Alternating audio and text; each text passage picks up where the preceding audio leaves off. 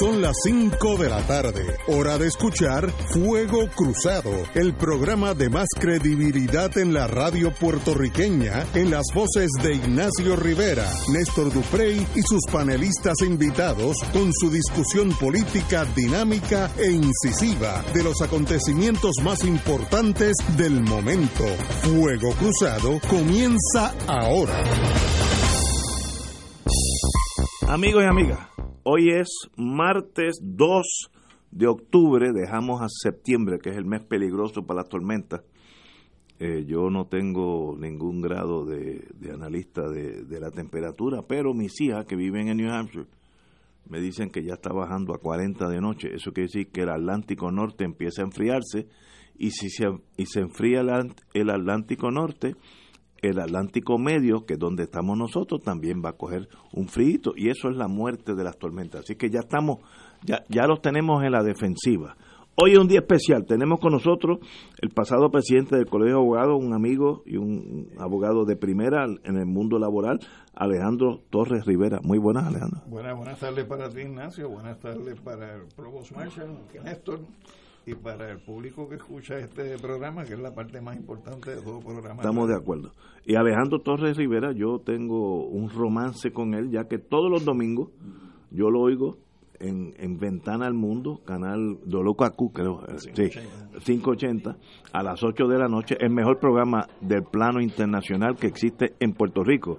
Así que aquellos que les interese un poco más allá de Camuy, quieren saber lo que está pasando en el mundo, el domingo a las 8, Alejandro Torres Rivera, Ventana al Mundo en la CACU. Bueno, amigos y amigas. De la CACU, usted habla como allá en los 50. En la CACU. No, yo, yo soy de la Guerra Fría, bro. Usted se quedó ahí estoqueado.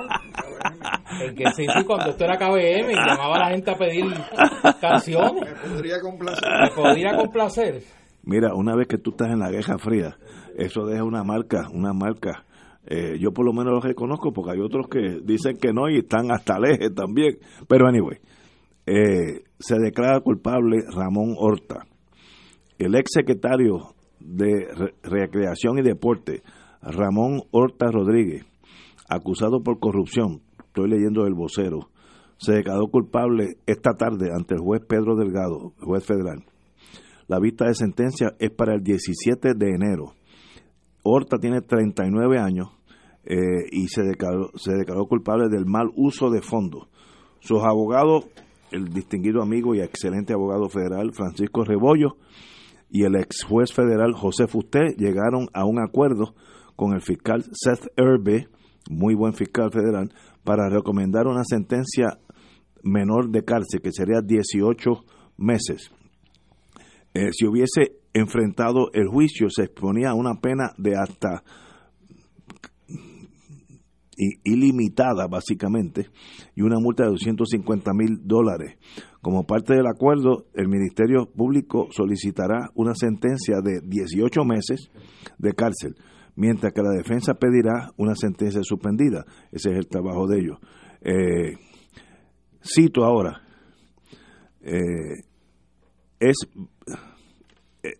se declara culpable porque es culpable, preguntó el juez Delgado a el señor Horta. Este respondió que sí.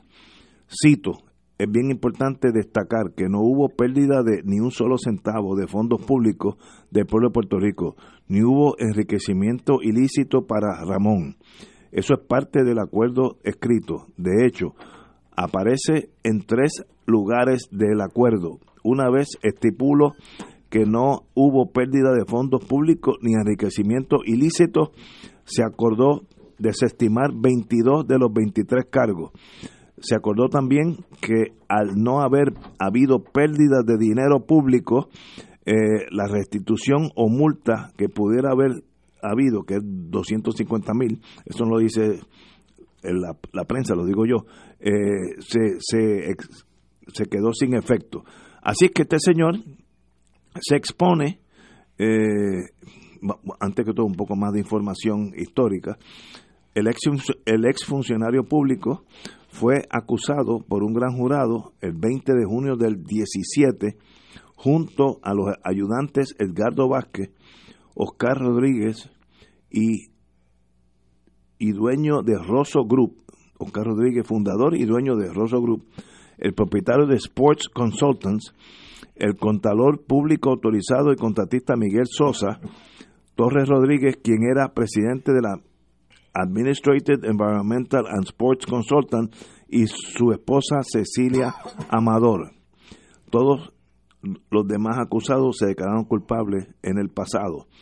Se alega que los acusados conspiraron desde el 13 hasta el 16 para obtener fraudulentamente fondos federales administrados por el Departamento de Educación y Vivienda Pública. La acusación contiene un total de 50 cargos. Nueve fueron por fraude electrónico, dos cargos por fraude postal, soborno, cinco cargos por robo de identidad y 27 por lavado de dinero. Eh, sencillamente, pues, este es un, un caso que tuvo que ver con la, una de las pasadas administraciones y sencillamente, pues, hoy yo creo que se pone a fin a eso. De acuerdo con la acusación, Horta Ortiz negoció un contrato, sea lo que sea, pues ya pasó.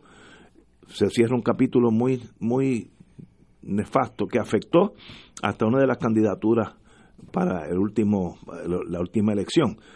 Ese eso es lo que pasó. No, afectó, si te refieres a la candidatura de David Bernier, afecta o alguna gente plantea que afecta una candidatura prospectiva porque las acusaciones ah, y, la sentencia fueron posterior a la elección de, del 2016. Eso, eso, fue lo que quise decir. Afecta la imagen de... Por eso, por eso. Esto fue bajo, bajo la capitanía del candidato a la reelección, David, el doctor Benier. Así estamos. Ya hay historia. ¿Qué aprendemos de eso si algo, compañero? Mira, yo sobre esto tengo muy poco que decir porque es un asunto que que me, me llega cerca, pues conozco a Ramón Horta. Eh, su conducta ha sido una gran decepción para mucha gente. Eh, una gran desilusión. Porque cuando las cosas vienen de alguien que tú le esperas, pues eh, la, la vergüenza es menor. Pero cuando es una persona a la que tú le tienes cierto respeto y cierta estima, pues la vergüenza es mucho mayor. Eh, en ese sentido, me parece que él sabrá en su conciencia las condiciones de ese arreglo que ha hecho con la fiscalía para declararse culpable, él y los demás. Eh, y yo voy a decir una cosa que yo no suelo, no suelo decir de mucha gente. Eh, el nivel de la política puertorriqueña ha llegado a un punto que se quiere destruir reputaciones por asociación. Eh, y yo lo voy a decir de la forma más clara posible. Miguel Sosa podrá ser un malandrín, un corrupto, y Ramón Horta podrá ser un corrupto. Pero de poca gente yo doy fe como doy de su honestidad, como la doy de David Bernier. De David Bernier se pueden decir muchas cosas. Usted podrá hacerle las críticas que usted quiera, pero yo creo que nadie en Puerto Rico, de una manera responsable, puede señalar a David Bernier como una persona o corrupta o tolerante de la corrupción. A mí me consta cómo estas personas eh, fallaron. No solo una confianza desde el punto de vista eh, público, a una amistad, porque estamos hablando de dos personas que eran amigos de verdad de David Bernier. Y me consta el dolor que para Bernier resulta el darse cuenta que lo que muchos decíamos sobre alguna de esta gente, eh, particularmente Miguel Sosa, fue correcto. En el caso de Ramón Horta es una gran decepción. Eh, y yo espero que en algún momento escudriñen en sus conciencias para que obtengan el perdón que muchos lamentablemente no le podemos dar. Antes de ir a la pausa y regresar con Alejandro Torres Rivera, eh, mañana está confirmado que el compañero Eduardo Batia estará aquí a las 6 de la tarde para hablar de su candidatura a la gobernación. Así que uno que fue Bienvenido. y uno que fue miembro de este programa Sí. por dos años. Mira, y todavía es candidato. Bueno, eso lo sabremos mañana. Hay que preguntarle, A las hay 18 que adelantarle, como yo sé que él escucha este programa, a todos los candidatos y a la candidata se le ha hecho la misma pregunta. Yo le hago dos preguntas. Una de ellas es si van a llegar hasta el final de la primaria. que es eh, diciembre. No, que diciembre. No, tienen que radicar en diciembre. Sí, sí, pero Oye, tú estás, a, a- No, no, a ti el Joker te tiene, todavía tú estás esperando tenso, el estoy Joker. tenso, estoy tenso. Dijiste que era martes y hoy no es martes. Hoy es miércoles. Anda, cara. Sí, no, tú estás, estás, estás mal. Es que no es fácil, esta vida Entre- mía. Mira, entre que no viene la estadidad, que las lanchas de Vieques no ¿Cómo- funcionan ¿Cómo que no viene? y, y, el, y la potencialidad de ataque del Joker, eso te tiene mal a ti. Señores, vamos a una pausa y mañana a las 6, 18 horas está aquí, Digo, aquí. antes que Batia mañana a las 6 viene Alejandro Torres cuando vengamos a la pausa. Cuando venga de paso Alejandro Torres, presidente del Colegio de Abogados de, de nuestro. De nuestro. ¿Ve cómo usted está? No, no, Mira, pero- tiene que venir no, el Joker para que tú te cobres la, la- eh, en eso el raciocinio. En eso yo soy anglosajón. Si usted es presidente del Colegio de Abogados Sí. O haber sido presidente, se Mira, queda la- para el resto de la vamos a vida. la pausa. Así que para mí es presidente del Colegio de Abogados. Vamos a la una pausa. pausa. Fuego Cruzado está contigo en todo Puerto Rico.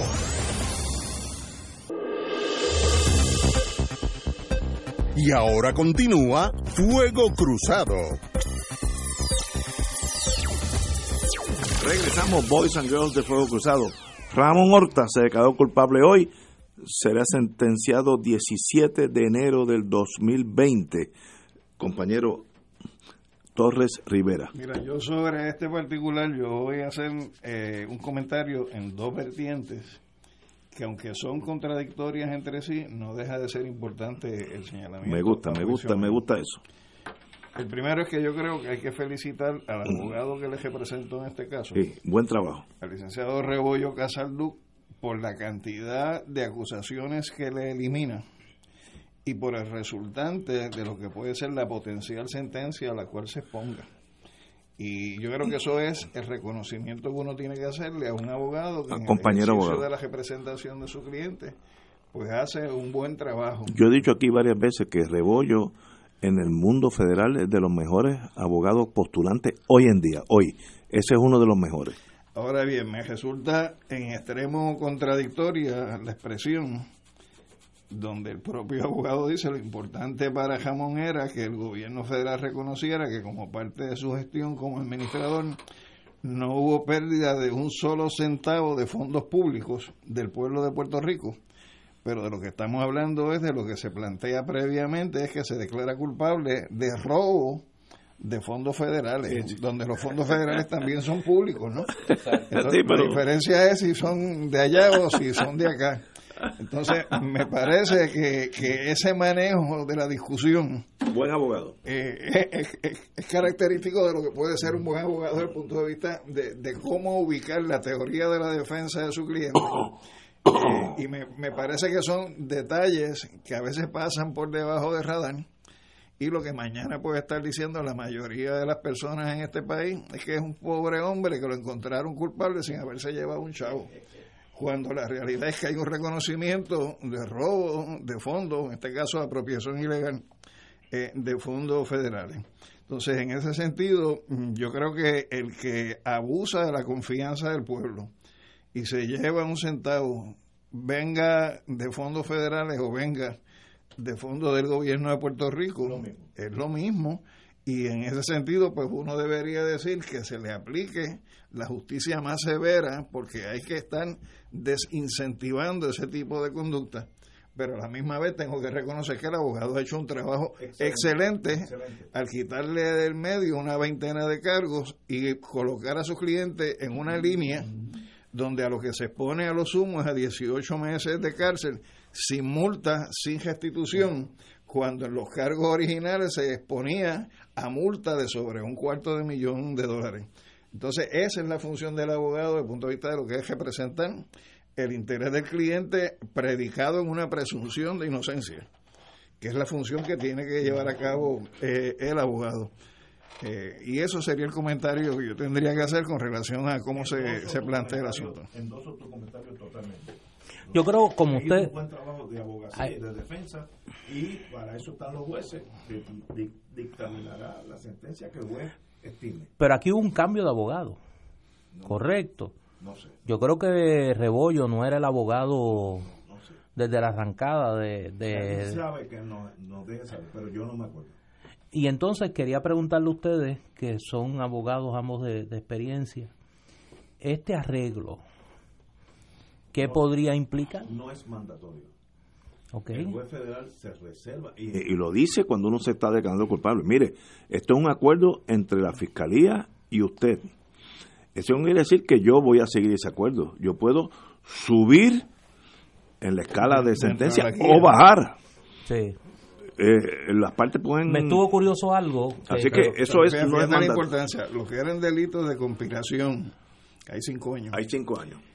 Fraude postal, Cinco años. robo de identidad, Cinco años. agravado, robo de propiedad pública, conspiración para lavar dinero y soborno, de 22 cargos, 23 cargos, 22 se fueron por el SICOM. sí, sí, sí. O sea, es un trabajo excelente, Excelente. el que ha hecho el abogado en un caso esta Ahora, el juez puede decir, yo he tenido casos que a veces uno estipula un año, son casos bobos, y el juez, me acuerdo uno, un juez senior ya, no, no, no, no, probatoria, se fue por debajo de lo que estipulado. O uno puede ir un caso difícil donde hay emociones, eh, bueno, no voy a decir ni... En el marco de lo que tú señalas hay que ver el informe que venga también. Pero dilo, dilo, dilo. No, un c- caso donde hay eh, abuso de niños y cosas que es pues, una cosa espantosa y tú puedes tú estipular 10 años y, y- o la jueza en este caso no, no, no, no, son 20. Eso es así. Ahora, esas son guidelines, guías de sentencia que la gran mayoría de los casos se siguen. El- la excepción es la que estoy diciendo, pero de cada 10 casos, 9 los jueces federales van a seguir lo que las partes estipularon porque es más o menos razonable. Yo, yo pienso que va a tener un peso adicional en el informe del oficial de Sí, probatoria. sí. y- y estas personas por lo regular pues no han tenido problemas, no han tenido problemas de adicción a droga, no han tenido récord anterior, están casados, eh, eh, estimo, viven en una, una familia estable, así que va a ser positivo porque no esto no esto no son este monstruo de la Laguna Negra, así que yo estim- eh, estimo que va a cumplir o 18 meses o menos. Ese es mi si yo fuera apostador por ahí me voy.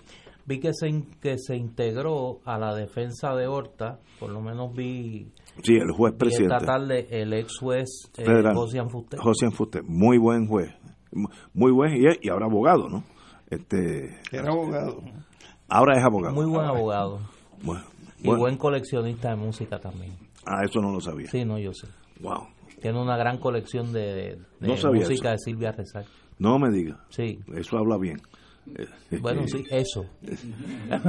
eso habla bien. Obviamente tenemos que cambiar el tema rápidamente porque veo que me estamos acercando a un precipicio. Sí.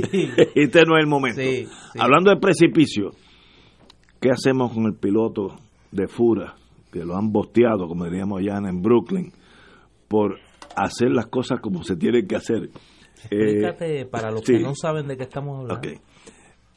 Eh, Pero sin pasiones, cógelo Sí, no, suave, que yo sé que eso te, me- me te- afecta. Coge aire. Cuando Claro. el gobierno federal da bienes y servicios, es usual, usualmente eh, con una misión. Si el gobierno federal transfiere a Puerto Rico tres helicópteros de FURA que van a estar en la Policía de Puerto Rico o diez helicópteros a la Guardia Nacional, no es porque no es un regalo que yo se lo doy al vecino y el vecino hace lo que quiere y lo vende para adelante, no. Es con unas misiones específicas. Esas misiones son public aircraft, son, son aviones para uso público, eh, uso del- de, emergencias militares, ni hablar de eso, etcétera, etcétera. No se puede usar para asuntos privados. Como todo en la vida, siempre hay una excepción y es emergencias eh, nacionales. El mejor caso para yo explicar lo que es una emergencia nacional, yo estaba servicio activo en ese momento, es el fuego del DuPont, donde los helicópteros de la Guardia Nacional, de la Marina y de un, piloto que vino de San Tomás civil, todos se pusieron en línea para sacar gente del techo del hotel. Eso es una emergencia. Ahí nadie puede cuestionar, mira, están sacando turistas y lo están poniendo en la playa. No, eso está bien hecho. Ahora, ir a buscar a la señora, creo que es licenciada Mara Pérez, si es abogada, eh, que es la, es la jefa de las lanchas de Vieques y Culebra, porque allí había una demostración que le impedía el zarpar a la lancha que le iba a traer a, la isla grande. Eso es una emergencia. Pues si yo fuera abogado del gobierno, of course, era una emergencia. Ella temía por su vida. Eso los abogados nos inventamos estas cosas, ¿no? Había una, una emergencia nacional y la gobernadora o el que fue el que dio la orden, o, jefe, o fue Román, el jefe de la policía, dijo, echen para adelante. Ahora, el piloto se enfrenta a una decisión bien seria para él. Si el FAA, Federal Aviation Administration, considera que usted está paseando gente civil a diestra y siniestra, o en este caso la señora de, la, de las lanchas, pueden quitarle, eso se llama ground you, pueden quitarle las alas de piloto y el que sufre es usted, no va a ser el gobierno, no va a ser la gobernadora. Usted dejó de ser piloto y ahora es un civil, lo más que puede guiar una guagua de la autoridad. Ese piloto hizo lo correcto. Pues mire, si yo hubiera sido piloto, exactamente hubiera hecho eso. Esto no es una emergencia, no me metan a mí en la once varas porque que, el que, le, el que van a guindar a fin de cuentas es a mí, no es a más nadie. Eh, ¿Fue una emergencia o no? Pues eso es debatible, lo veremos en los próximos meses. Ahora, eso había pasado exactamente lo mismo con el gobierno de Roselló Hijo en el cuatenio anterior. No, en este. En este. El 12 de enero. Es que parece que es el no, anterior, pero este mismo el, el 12 de enero pasó eso. No, pero había uno que habían llevado a una gente a jugar golf, o, uh, pero eso fue bajo Roselló. Eh, pero, ¿y qué pasó el 12 de enero? Que esa, esa yo no la sabía. También hubo un incidente en este cuadrenio en el que se reportaron actos de represalia, en esta ocasión contra tres instructores de, de, de pilotos de FURA, que también asumieron una posición de no estar paseando en helicóptero, creo que era la esposa y a la, la que le cuidaba a los nenes de, Exacto. del gobernador. Pues, el pasado gobernador. ah, bueno, no, es que estamos hablando lo mismo, estamos hablando lo mismo, estamos hablando lo mismo. Es que no es que yo estoy, es que para mí hace como cuatro años que se fue el anterior, el, gobernador. Ese fue el caso de la, la, sí, yo lo que, pienso, adorado. de la niñera voladora. Que tú lo bojaste. Sí, sí, yo lo Es que para Ignacio ese cuatrenio fue hace tiempo. No, eso, el de Ricky Rosselló fue en el siglo pasado. Es, más, como Alemania con la época nazi nunca sucedió. Roselló el último Roselló que fue gobernador de Puerto Rico fue Roselló padre. El hijo nunca tuve. Y uno brinca esos cuatro años para yo poder seguir. Pues ya había. Para, poder conciliar había, un, había un caso, sí. Primero el, caso, el caso este de la niñera voladora. Que la. ¿Tú te acuerdas que, la serie aquella de Sally Field, de la novicia voladora? Esta era la niñera voladora. Y entonces, eh, después hubo otro caso donde la eh, primera dama reclamó, que lo discutimos aquí, que el ayudante de prensa, la secretaria de prensa del gobernador, no viajara con él. Y entonces hubo que alquilar. bueno, hay complicaciones. Por eso, pero es que eso fue lo que pasó. y hubo que alquilar un segundo helicóptero para que él no fuera con ella. Entendemos. Pero no, vamos. no entiendo por qué hicieron eso. Yo sí, pero. sí? sí, pero no vamos a hablar más. No, nada, chacho, olvídate. Mira, pero no aprenden del pasado los pilotos tienen razón. Si no es una emergencia, esos helicópteros no son propiedad del gobernador o la gobernadora en este caso, son propiedad de los Estados Unidos y tienen una misión igual que los aviones de la Guardia Nacional. Eso no es propiedad, aunque dice Guardia Nacional de Puerto Rico, no es de Puerto Rico, es de US of Pero ese es el análisis de la decisión del piloto frente al requerimiento que sí, hizo. El piloto es, que... es que hay una complicación adicional que es la respuesta al piloto por haber asumido esa posición. ¿Tú te acuerdas el, el jefrán aquel que decía la isla menos Morovi? Sí. Pues para Morovi enviaron a este piloto castigado desde el punto de vista de quitarle los privilegios que tenía o los derechos que tenía como, como piloto de Fura y lo destacaron a Morovi. Eso es una estupidez jurídica. Y ese señor cuando vaya a la cuestión administrativa va a ganar el caso porque él está haciendo lo que tiene que hacer. ¿Hay una emergencia o no? Si la contestación es no, una cuestión subjetiva, él no puede usar, se expone a él perder, igual que yo tomo una acción en un caso y yo me expongo a yo perder mi título. Es una cosa muy seria. Eso es un eximente dentro de lo que es la teoría de lo que sería la insubordinación. O sea, no puede imputarse a ti insubordinación cuando lo que te está pidiendo tu superior es que lleves a cabo un, acto delito. que es delito o que está prohibido o que altera o violenta alguna reglamentación. Como que el gobierno, eh, yo, yo voy a decir el gobierno anterior, este gobierno para que se ha dividido en dos facetas, antes y después. No estoy muy seguro. este gobierno, Es una moneda que tiene dos caras. Que tiene dos caras. pero es la misma. Es la misma, es el mismo bello. Es el mismo vellón, exacto. Pero, pero, pero. Cuando las, a mí me enseñó el profesor David Helfeld, cuando las cosas hay muchas emociones, parece que usted debe contratar un abogado para que calme los ánimos. En este reperpero, el traslado de este señor es ilegal. Ustedes pueden dejarlo allí volando y, y tener una vista y lo que sea, pero no, no multiplique los errores con acciones emocionales.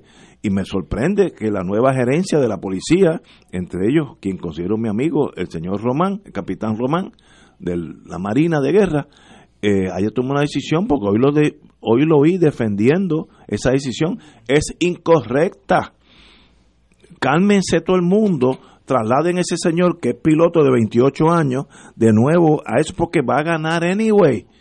¿Por qué tanta sangre? Además que hay un elemento, si lo que se invoca, como tú dijiste en tu comentario, una situación de emergencia nacional, ¿qué emergencia puede haber para una persona Ah, bueno. que está en tierra Sí, sí. cuando la manifestación se está haciendo en el agua? ¿Ves? Tú eres buen abogado del otro lado.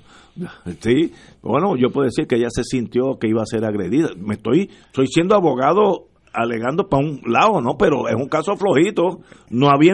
Y- y- como analista, no había emergencia. y con mucha espe- especulación. Sí, sí, sí, para eso es que estamos aquí. Pero un error no da derecho a cometer otros errores. A mí me decían en la General Electric, en esa extraordinaria compañía, no hay problema con cometer un error. El problema es no corregirlo. Eso sí que es un error, imperdonable. Mire, se trasladó este señor ilegalmente, mañana pónganlo a volar el avión y se acabó el issue. Luego se verá en una vista y de aquí a cuatro meses y seis meses y no se complica la cosa. Pero, pero no la entiendo la, decisión emotiva, no entiendo. Aquí la pregunta es sencilla y, y yo creo que es más que pertinente. Esta funcionaria alega que se utilizó que, que, que se utilizó este helicóptero porque ella se sentía en una situación de peligro. De hecho, hay un reportaje que hoy se difunde en Telenoticias del Canal 2, donde ella está amenazando con algún tipo de acción contra los manifestantes. Porque su vida estaba en peligro, pero ¿y ¿de qué ¿Cómo está hablando puede ella? estar en peligro la vida de alguien que está colocada en tierra Por eso, con relación a los que están en kayaks y bañándose por eso, en el muelle agua. Y además que ya tiene la policía municipal que está allí y la estatal? y la estatal.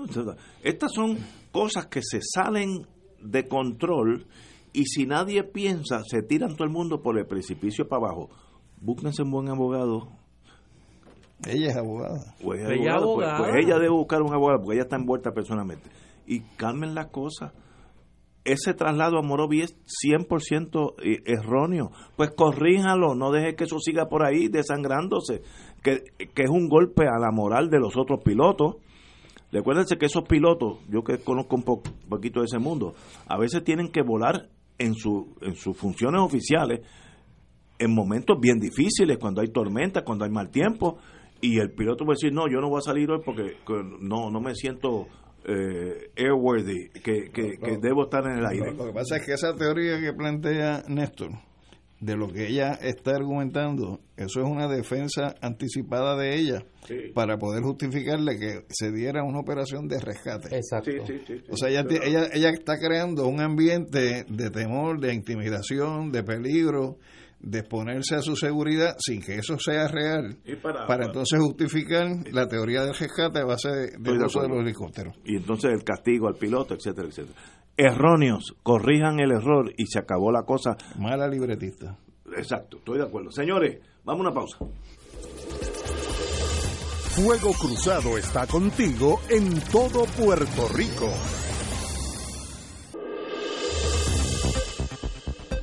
Y ahora continúa Fuego Cruzado.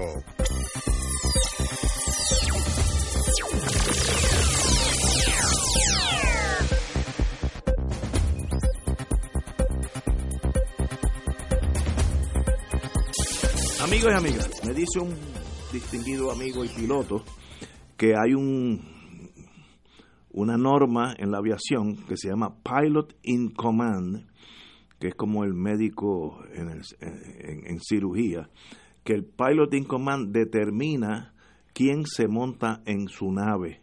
Y si un piloto dice yo no puedo montar a esta persona por la razón que sea, él está autorizado en todo el mundo bajo esa tesis de pilot in command. En el caso que sea un borracho eh, que sea una persona que pueda hacerle daño al piloto, etcétera. Él tiene derecho. Y si él determina que eso era una misión incorrecta, él tiene derecho, fíjate las reglamentaciones federales, él tiene derecho a, no volar a Vieques. Así que tiene dos tesis. primero, los reglamentos federales le dan derecho, además está este concepto de pilot in command de la aviación, de la cual yo no sé pero, un pepino. Pero, pero, hecho un lado el tecnicismo. Yo puedo entender la, la explicación de de tu amigo el piloto, pero vamos a echar el tecnicismo a un lado. Aquí la pregunta es, ¿qué situación de emergencia, de peligro estaba enfrentando esta señora para pedirle a la policía que la removieran con un helicóptero de fura que no ha estado disponible para atender verdaderas emergencias de la población de Vieques? Porque ese es el problema. Y esa es la ironía cruel de todo esto. Ese mismo helicóptero de Fura no se ha hecho disponible para atender emergencias médicas en Vieques. Y sí se hizo disponible para mover a esta señora de allí, porque bendito, unos kayaks, porque no eran tampoco ski, ni eran botes, kayaks, que obviamente no tienen motor. ¿Qué daño iba a sufrir esta señora? Y a mí me parece que aquí hay algo más peligroso y vamos a sacar a esta señora, pues yo creo que la vida de ella en la, en la ATM es de corta duración. Yo creo que ya ella se ha convertido en un problema para, para el gobierno de Wanda Vázquez porque su incompetencia es evidente. Y es la actitud de Henry Escalera. Este es el tercer grupo de pilotos que es sancionado por Henry Escalera.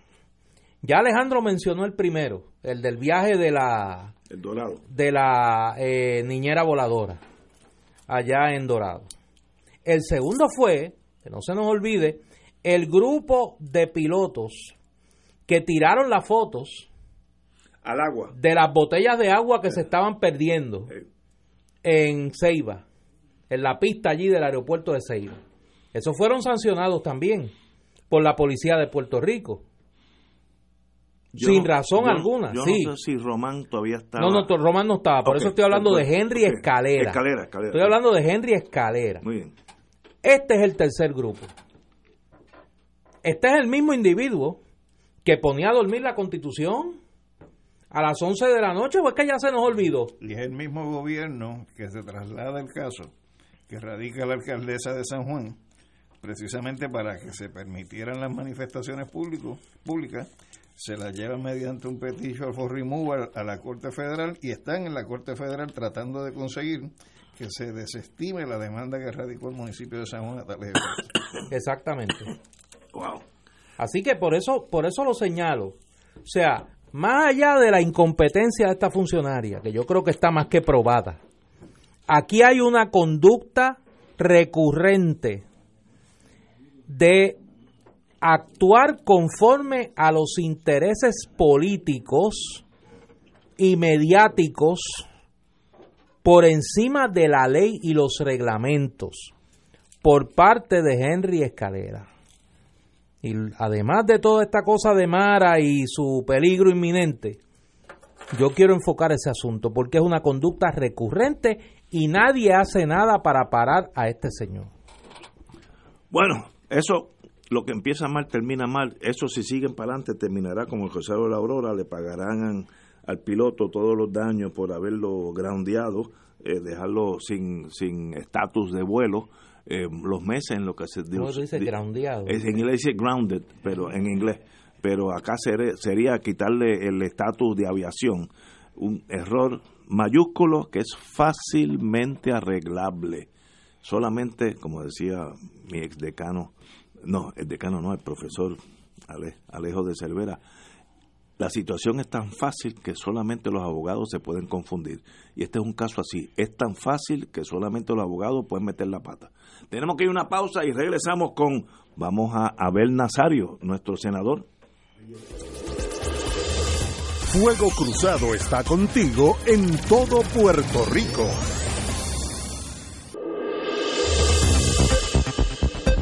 Y ahora continúa Fuego Cruzado.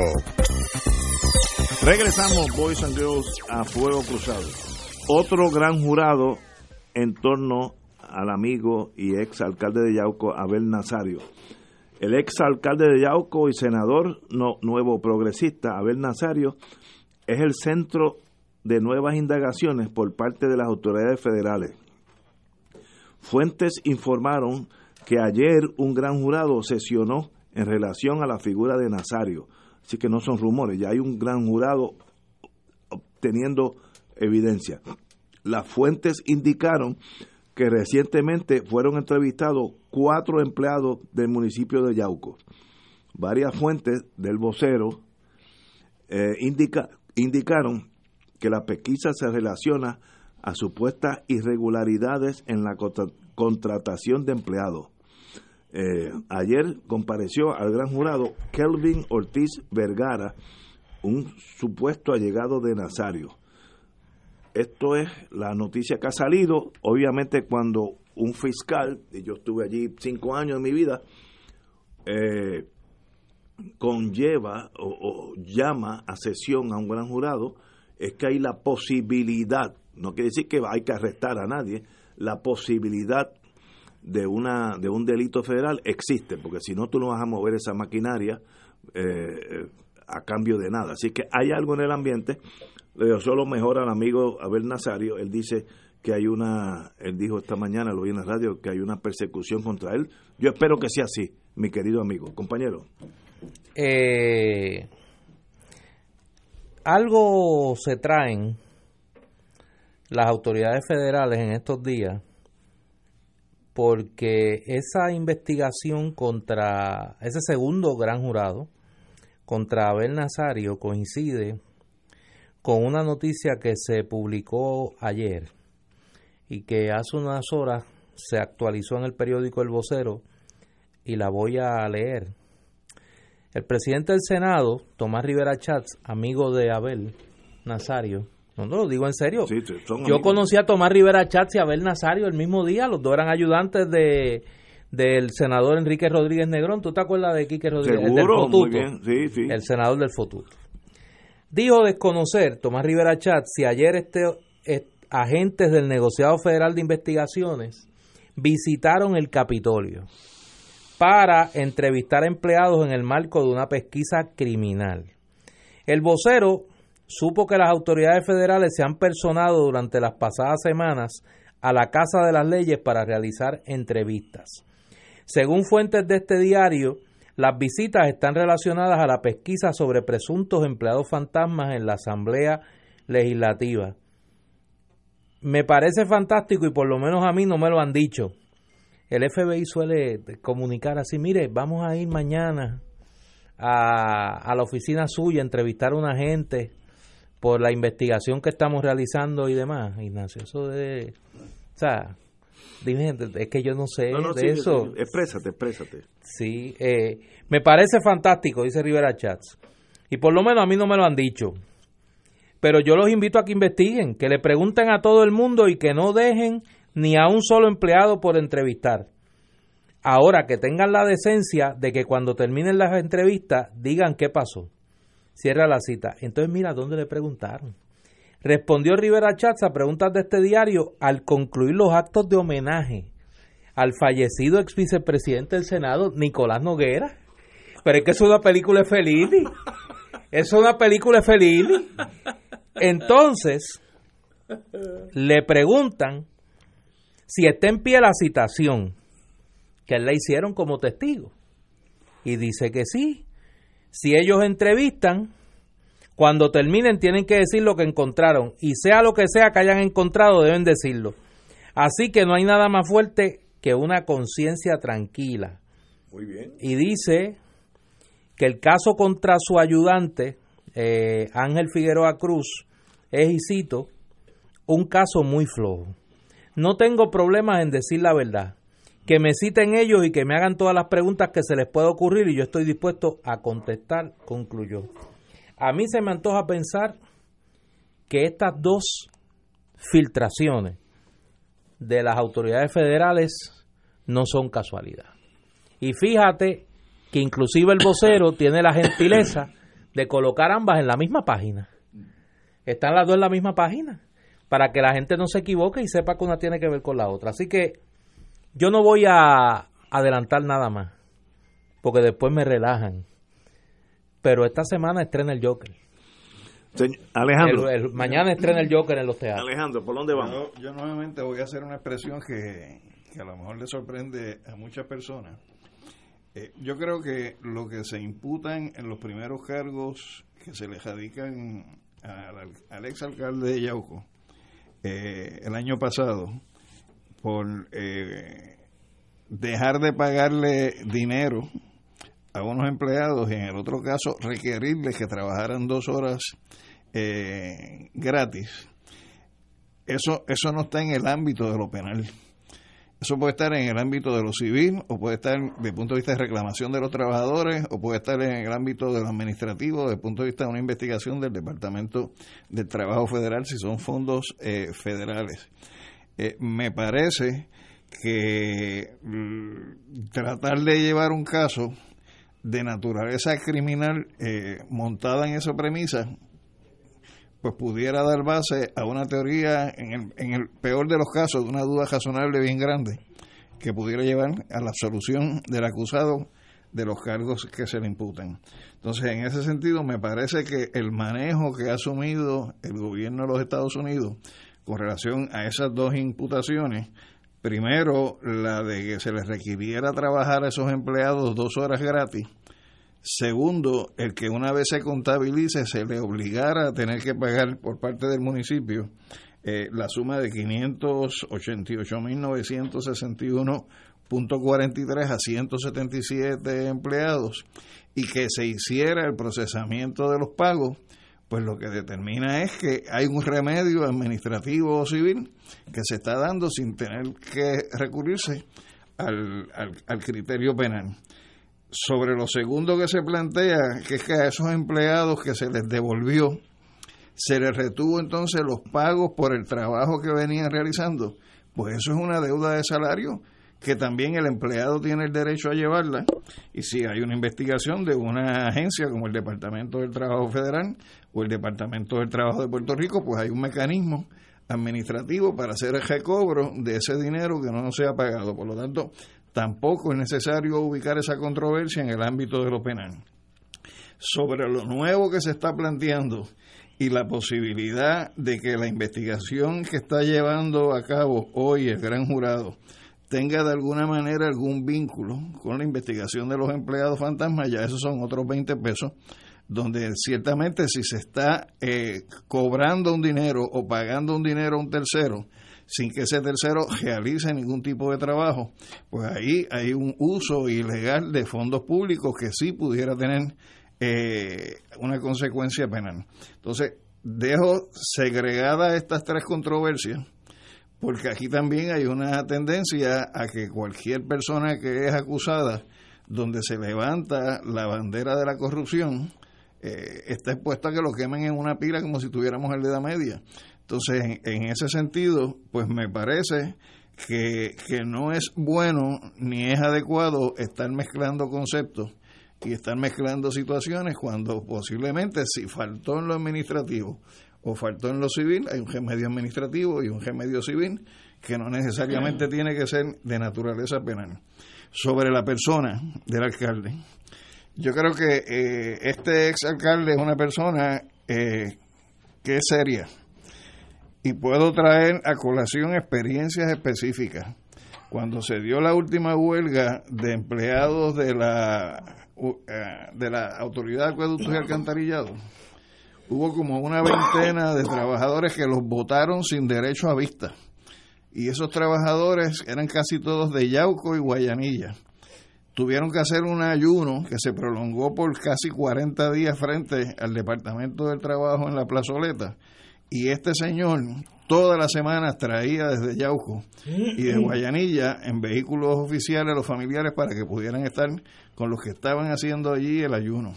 Este señor enviaba todas las semanas una ambulancia con personal médico para revisar la condición de salud de cada uno de esos eh, ciudadanos de su municipio. Este señor, eh, en el caso de uno de esos, de un grupo de esos huelguistas, eh, que rompieron las cadenas del área donde estaban los, los Caterpillars y el equipo pesado de acueducto para atender una tubería que se rompió en una barriada que dejó la barriada completa sin agua. Y ellos dijeron que aunque estuvieran en huelga iban a hacer ese trabajo. Lo hicieron bajo instrucciones que le dio el alcalde y cuando fue requerido eh, por nosotros para que compareciera a declarar como testigo, ni siquiera hubo que citarlo. Él dijo, yo estoy allí y fue con los policías que le acompañaban a él en ese momento y fue y prestó testimonio a favor de los trabajadores. Eh, o sea que me parece que es, el es un político que siempre, aunque uno pueda tener discrepancias o profundas diferencias con él, siempre uno lo ha escuchado hablando por cabeza propia. E incluso si ha tenido que irse en contra de las posiciones de su partido lo ha hecho. Pues me parece que es un tipo de político que es distinto y que verlo uno dentro de esta situación, pues para mí eh, es lamentable eh, que, esté involucrado en este tipo de situación. Eh, repito, una cosa es el manejo, quizás la falta de cuidado, quizás la negligencia como él bregó en términos de estos trabajadores a los cuales se le adeuda salario y otra cosa es distinta, es lo que tiene que ver con lo de los empleados fantasmas. Yo estoy de acuerdo contigo, cuando yo era fiscal yo tropecé con un delito que, que no sé si existe en el ámbito estatal, que es en inglés misapplication of money. No es que tú cogiste una maleta llena de billetes y te lo llevaste para tu casa, eso es un delito fácil de fraude, de robo, etcétera es que el gobierno federal te mandó un dinero para mejorías en el centro médico del pueblo y tú tuviste que eh, una emergencia y eh, tuviste que usarlo para hacer un puente que se cayó, se lo llevó una, eh, una corriente. eso es un delito. Pues mire, es un delito federal que para mí... Pero, eso no es lo que se está imputando aquí. No, lo que se está imputando es que él le requería a los empleados municipales dos horas. gratis. Sí, que eso es un delito laboral. Que es una especie de servidumbre involuntaria. exacto, que eso es un delito. Pero, pero, que, que eso se trate desde el punto de vista de, un delito cuando hay un mecanismo de recuperación de ese Yo estoy de acuerdo contigo. El mismo concepto. Eh, yo te debo dos horas por día o por semana a Chencho y yo te debo a ti entonces 10 mil dólares. Pues una deuda civil que se la cobra al municipio. Eh, eso no es que él cogió ese dinero esas dos horas al día y se cogió ese dinero y se lo metió en el bolsillo, el alcalde se lo llevó para su casa, que eso es un delito, obviamente, claro. Estos delitos técnicos federales a veces llegan, rayan en lo absurdo. Mis applications es mejor dinero. Si yo te mando dinero a ti para que pintes la fortaleza de blanco, y tú arreglas la entrada a la fortaleza para que los carros no se vielen allí, pues teóricamente eso es un delito, porque eso se llaman earmark, eso, ese dinero va con una misión. Eh, pues mire, sí, hay que ser humano en estos casos. Si lo que hizo el alcalde es lo que se le, eh, lo que se le está indicando, yo no veo cuál es el delito que conlleve una imputación criminal. Ah, que hay deudas, que tal vez hasta él mismo pueda hacer el, el, municipio y él. Muy bien, esa es la vida. Así que... Y si hay una situación de servidumbre involuntaria, quien tiene la causa de acción es el que es sujeto de servidumbre involuntaria que es el trabajador. Pero y si el trabajador recurre a una agencia administrativa para hacer su reclamo, la agencia administrativa a nombre del trabajador interpone eh, la gestión de cobro. Pero lo que digo es que si hay un remedio administrativo y un remedio civil, pues me parece que se va de la mano el que, se vaya a lo Ahora, eso Pero recuerden que por ese mismo delito de misapplication es que hoy se declaró culpable Ramón Horta. Bueno, Ramón Horta se declara culpable de un cargo, pero tenía 23. Por eso. Y por eso es que los 18 meses. Y, y, de lo que lo están imputando es de apropiación ilegal de fondos federales. Aquí no se está alegando que haya apropiación ilegal de fondos federales. Aquí lo que se está planteando es que se le requirió a una plantilla de tantos empleados que trabajaran con unas comillas grandes voluntariamente dos horas adicionales y no se le pagaba por ello. Exacto. Es, distinto. Ahora, eso levanta otra pregunta. ¿Y por qué tanta mala sangre contra Abel Nazario? Contra Nazario. Por eso, por pues, eso es. Hay algo que no Por eso es que yo asocio la filtración. De un segundo gran jurado contra Abel Nazario a la filtración de la visita de los agentes del FBI al Capitolio. O si tú quieres entrar también en un otro elemento, posiblemente en el mundo de la especulación, si tú tienes un caso flojito acá, Déjame buscar otro por Déjame buscar otro que fortalezca mi presión, porque yo intereso, porque él sabe o puede dar mi información. Por eso, por eso, por eso, por eso es que lo traigo. Porque es que esa es mi tesis. Él sabe algo, al, al, algo y aquí lo comentamos, yo comparto la hipótesis de Alejandro, o sea, hasta ahora lo que se ha ventilado apunta más a una falla administrativa. Yo estoy de acuerdo. Que a una comisión de delito. Ahora, el que luego de radical y de posponer varias veces la, el inicio de ese juicio contra Abel Nazario, de que se anuncie que hay un segundo gran jurado y que ese anuncio coincide con la filtración de que agentes del FBI están visitando el Capitolio sobre el caso de las eh, de los empleados fantasmas, pues digo, no hay que ser un genio para, para atar eh, esos cabos. Que algo se, algún mensaje se quiere enviar o algo. ¿Por qué el río suena tan fuerte? ¿Y por qué esa, exacto, por qué esa, esa hazaña contra Abel Y que no hay una imputación de que cogió un dólar y se lo puso en el bolsillo. No hay una imputación. Así que eso es hay algo más, me da la impresión que en ese, en ese teatro de fantasía hay un capítulo que no hemos visto todavía. Vamos a una pausa, amigos. Fuego Cruzado está contigo en todo Puerto Rico.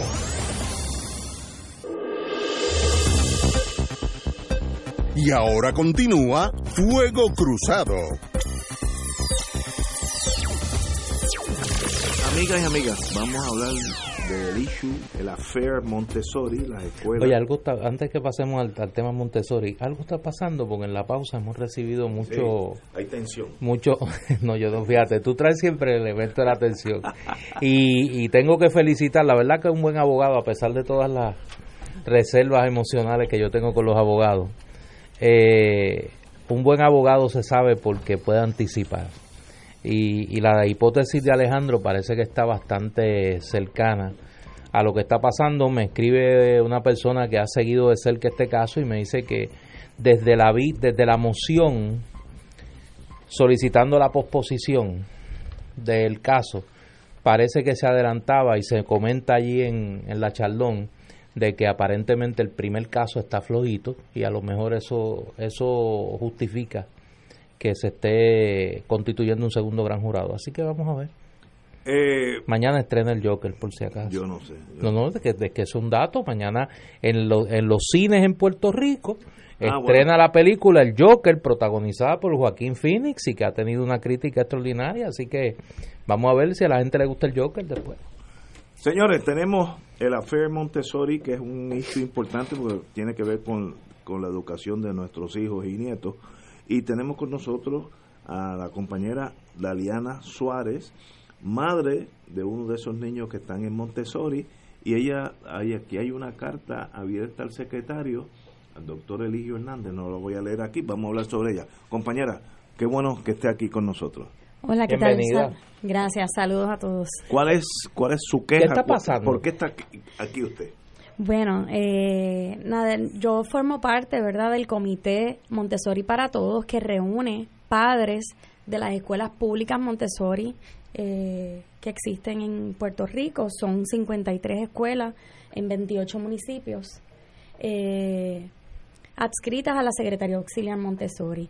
Eh, O nos- sea, hay una secretaria para los que no están familiarizados con, con ni el modelo Montessori ni el papel que juega el modelo Montessori en todo el sistema de educación pública. Hay unas escuelas que funcionan con este modelo educativo sí. y hay una secretaría auxiliar del departamento dedicada a ello. Sí, un resumen breve. eh, la Chispa, ¿verdad?, que, que inicia todo esto es una escuela en el barrio Juan Domingo Guay- Guaynabo, de donde son eh, mis hijas, mis tres hijas estudiaron ahí, eh, dos de ellas todavía.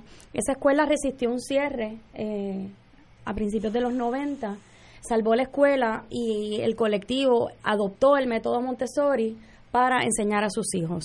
Eso fue una, una historia de éxito a tal nivel que se, se desarrolla, se prende una chispa que se va regando a otras escuelas. Primero fue la, la Juan Ponce entrenando a una escuela en hacer su transición y de ahí fueron dos, tres, cinco, diez, eh, hasta que en el año 2012 eh, se les da la calificación de escuelas especializadas y en el 2014 por carta circular se crea la Secretaría Auxiliar Montessori. En ese momento eran 25 las escuelas públicas eh, que habían adoptado eh, esta metodología de, de enseñanza, enseñanza. este currículo. Eh, se crea por carta circular, se, escoge una secretaria auxiliar con su equipo de trabajo, que eran cuatro maestras especialistas, eh, dedicadas a, a que ese programa eh, creciera, madurara eh, y se multiplicara. Eh, eso obviamente no ocurrió en piloto automático por el trabajo y dedicación eh, de esa funcionaria. Es que hoy, a cinco años de, de ese momento, ¿verdad? Que se creó inicialmente esa secretaria auxiliar, hoy contamos con 53 escuelas públicas eh, en el programa Montessori. Eh, celebramos mucho en diciembre del 2018 que a esa secretaría se le dio rango de ley. Eh, se aprobó una ley. eh, reconociendo la autonomía de esta secretaría para establecer eh, la metodología Montessori, la eh, gobernanza de estas escuelas, sus decisiones de currículo personal, etcétera. Nos hemos llevado a la sorpresa que en vez de celebrar este año escolar con esa investidura, ¿verdad?, de, una ley que nos cobijara, el secretario de Educación tomó la determinación en el verano de remover ese personal de apoyo, esas maestras especialistas que estaban eh, destacadas en esa secretaría, eh, haciéndola funcionar. Y es importante que se sepa que una escuela no se convierte en Montessori en un instante. Esto es un proceso de transición de currículo regular a Montessori escalonado, gradual, para cual estas especialistas van guiando a la escuela a cómo ir haciendo la transición, cómo se van entrenando esos maestros que estaban allí certificándose. Y esa es la importancia, ¿verdad?, de, de, de, de que la secretaría no sea solo un papel, sino que, eh, sino que esté en funciones, que se cumpla con la ley y que no nos enfrentemos al retroceso, que, que estamos peor que el, el semestre pasado. Aquí dicen, en la prensa hoy, eh, creo que es el vocero, indica que, cito, eh, madres y padres exigen a la Junta Fiscal y al gobierno que provean los recursos necesarios para la operación del programa. Y dicen, la presidenta del comité Timón, eh, la señora Wanda Carmen Warren, exigió ayer que se atienda de forma inmediata la significativa reducción de presupuestos. Así que, Sí, eso es educación especial. Ah, Educación perdón, especial. perdón, ok. Esto Sí, no, no, eh, no, no No, tiene que ver, no, no, no. Ok, son dos cosas aparte, Sí, perdón. correcto, correcto. Ok. Eh, ustedes ustedes plantean y, y yo yo quiero llevarlo con calma porque mucha gente que no conoce el modelo puede pensar pero es que aquí lo que estamos hablando son de unas escuelas que están exigiendo un trato especial versus el resto de las escuelas Eh, las escuelas que siguen el método Montessori y ustedes me corrigen tienen unos niveles de aprovechamiento eh, si no de los más altos si no el más alto, de los más altos en el sistema de educación pública de Puerto Rico.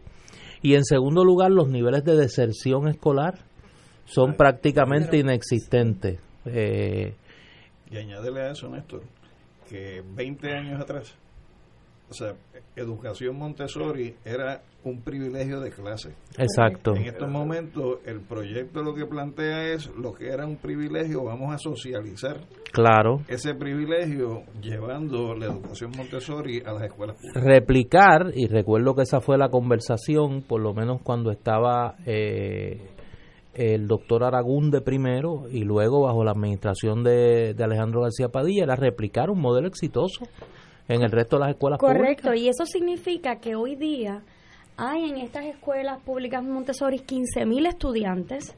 Esto, si lo extrapolamos a, a sus padres, hay 25.000 a 30.000 miembros de, de familias Montessori que están en 28 municipios. Son eh, escuelas que cuando deciden hacerse Montessori se toma esa decisión en colectivo, o sea que implica que son familias matriculadas en la escuela muy activas.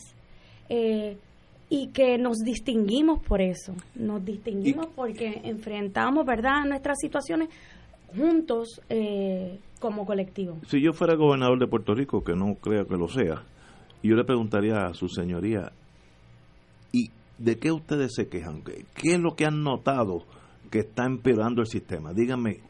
Le explico. Hasta diciembre, perdone, hasta mayo, hasta el semestre pasado, eh, ya sea por carta circular o ahora con una ley, contábamos con una eh, profesora, que era la secretaria auxiliar, encargada de administrar esas escuelas, de acompañar a esos directores y maestros, eh, de, de, que todas esas escuelas hicieran su, su, transición y atender las situaciones de día a día, ella junto con cuatro maestras especialistas en cada nivel Montessori. Esas maestras que manejaban las 53 escuelas, en verano las removieron. Okay. Eh, ahora hay una sola secretaria auxiliar, un ser humano, un cuerpo caliente, eh, para todo el sistema. Para todas las 53 escuelas. Se supone, y se supone que la Secretaría Auxiliar Montessori está justo eh, de, debajo del secretario, no sumida en el resto de la burocracia del departamento. Y eso se hizo por una razón. Se hizo porque las escuelas Montessori, el currículo es completamente diferente. Así que eh, mientras fueron avanzando esas escuelas, se encontraban tropiezo tras tropiezo hasta que se toma la decisión de que esta, estas escuelas van a tener que ir por su propia avenida. Eh, sin pagar tanto peaje, ¿verdad? Si, si podemos decirlo así, como significa la, la, la burocracia dentro del departamento.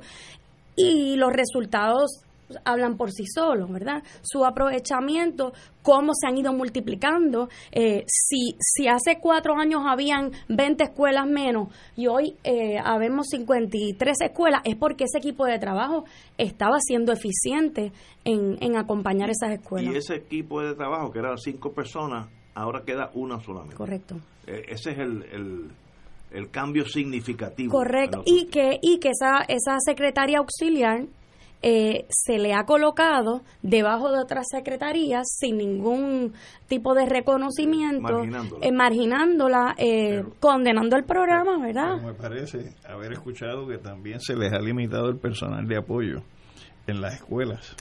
Sí, bueno, nosotros siempre, ¿verdad? Tenemos nuestro, nuestros eh, tropiezos eh, navegando la burocracia, a pesar de que tenemos eh, cierta, cierta autonomía, pues este semestre, como ha pasado en otras ocasiones, se demoró en que se firmara el contrato, que debería ser un trámite que ocurriera, ¿verdad? Eh, solo, pues se demoró en la firma del contrato de las asistentes de, de maestros y eso provocó el que empezáramos el año escolar sin ella. Ya ese problema se resolvió. Y pensábamos, le soy sincera, pensábamos que este problema de la desarticulación de la secretaria auxiliar se iba a poder atender utilizando la diplomacia. Le hemos escrito varias cartas al, secretario de Educación en privado antes de tomar la decisión de, de hacer una manifestación como lo hicimos ayer. Eh, y por eso hemos recurrido. Eh, aquí se encuentra conmigo otra mamá de eh, que acaba de, de llegar, de, de, ella tiene estudiantes en dos escuelas públicas Montessori en, en Carolina. Te, tengo una pregunta antes, sí. porque mi hija menor estudió en una escuela Montessori sí. y yo siempre decía que la forma como se desarrolla el estudiante Montessori es una forma silvestre. Es decir, que no es una educación jerárquica, sino que, que para que ese estudiante se desarrolle de una manera silvestre tiene que crearse un ambiente donde pueda desarrollarse que va más allá de un escritorio, va más allá de una pizarra y va quizás más allá de un mero texto. La pregunta es, ¿esos elementos o complementos adicionales necesarios para poder tener un ambiente Montessori en las escuelas que conlleva recursos, les están haciendo llegar los recursos necesarios?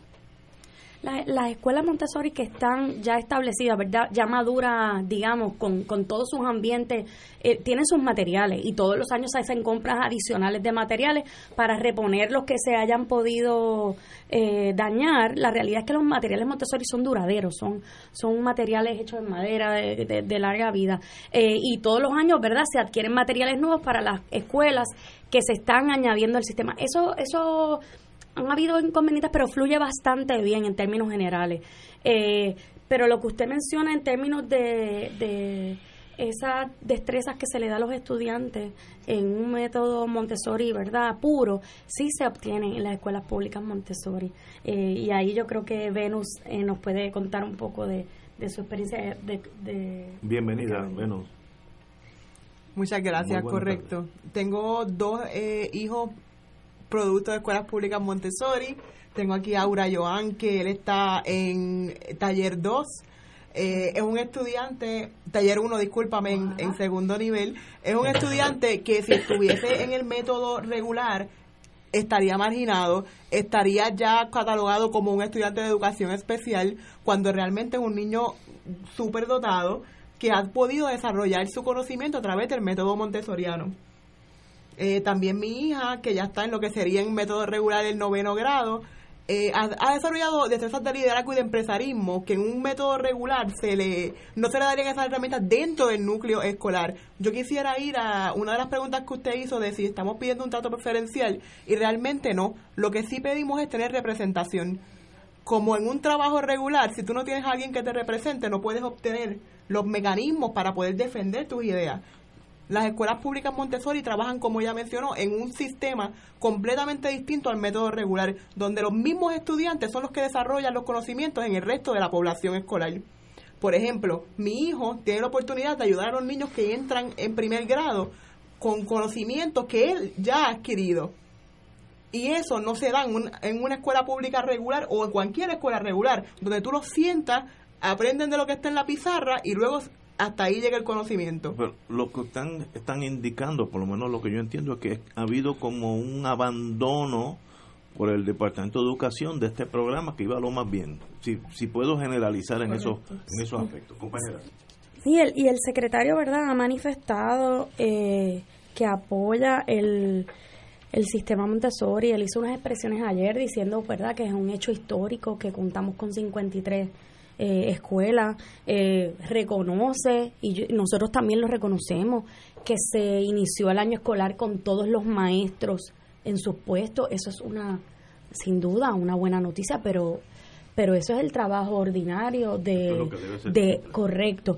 Entonces, a nosotros sí nos preocupa que en las expresiones que hizo el, el secretario en el día de ayer, él habla de los recortes que se han hecho en distintas partidas en el departamento, habla de otros programas como el de educación especial que han Básicamente lo que está diciendo es que para poder darle el servicio de educación especial al 30% de la población de las escuelas Montessori, que son estudiantes con necesidades de educación especial, tiene que recortar el presupuesto de, la Secretaría cuatro, Auxiliar. Cuatro nombramientos. Exacto. Exacto, pero pero lo que yo entiendo... es complicada la matemática, no, no, no, no, pero es complicada la matemática del secretario. Si con lo que él se va a ahorrar de esos cuatro nombramientos, él puede Destruir eh, financiar eh, los servicios de educación especial del 30% de los estudiantes eh, de escuelas Montessori. pero, yo pienso que si hay algún departamento donde cortando eh, se pueden obtener economías para atender estas necesidades de educación. O sea, educación maneja un presupuesto extraordinario. sí, pero digamos que, que, que si él, si él indica que él no puede atender eh, la, la, el requerimiento verdad administrativo de la, de la Secretaría Auxiliar y al mismo tiempo operar las escuelas, es, esa es la dinámica de una agencia de gobierno. O sea, eh, Pero eh, yo creo que hacer una pregunta, a veces los abogados son buenos en esto. La pregunta básica que yo le haría al señor secretario, si estuviera en la silla de los testigos, el Departamento del Trabajo, de, educación, de, educación. ¿le interesa el proceso Montessori, sí o no? Si es no, pues uno lo puede criticar, pues se acabó. Ahora, si es sí, no diga que sí y no le asigne fondo, porque entonces está, está asfixiando a la persona. Eh, él ha decidido eso, quiere o no quiere. Puede ser que él de una opinión que es más importante otra cosa, no sé.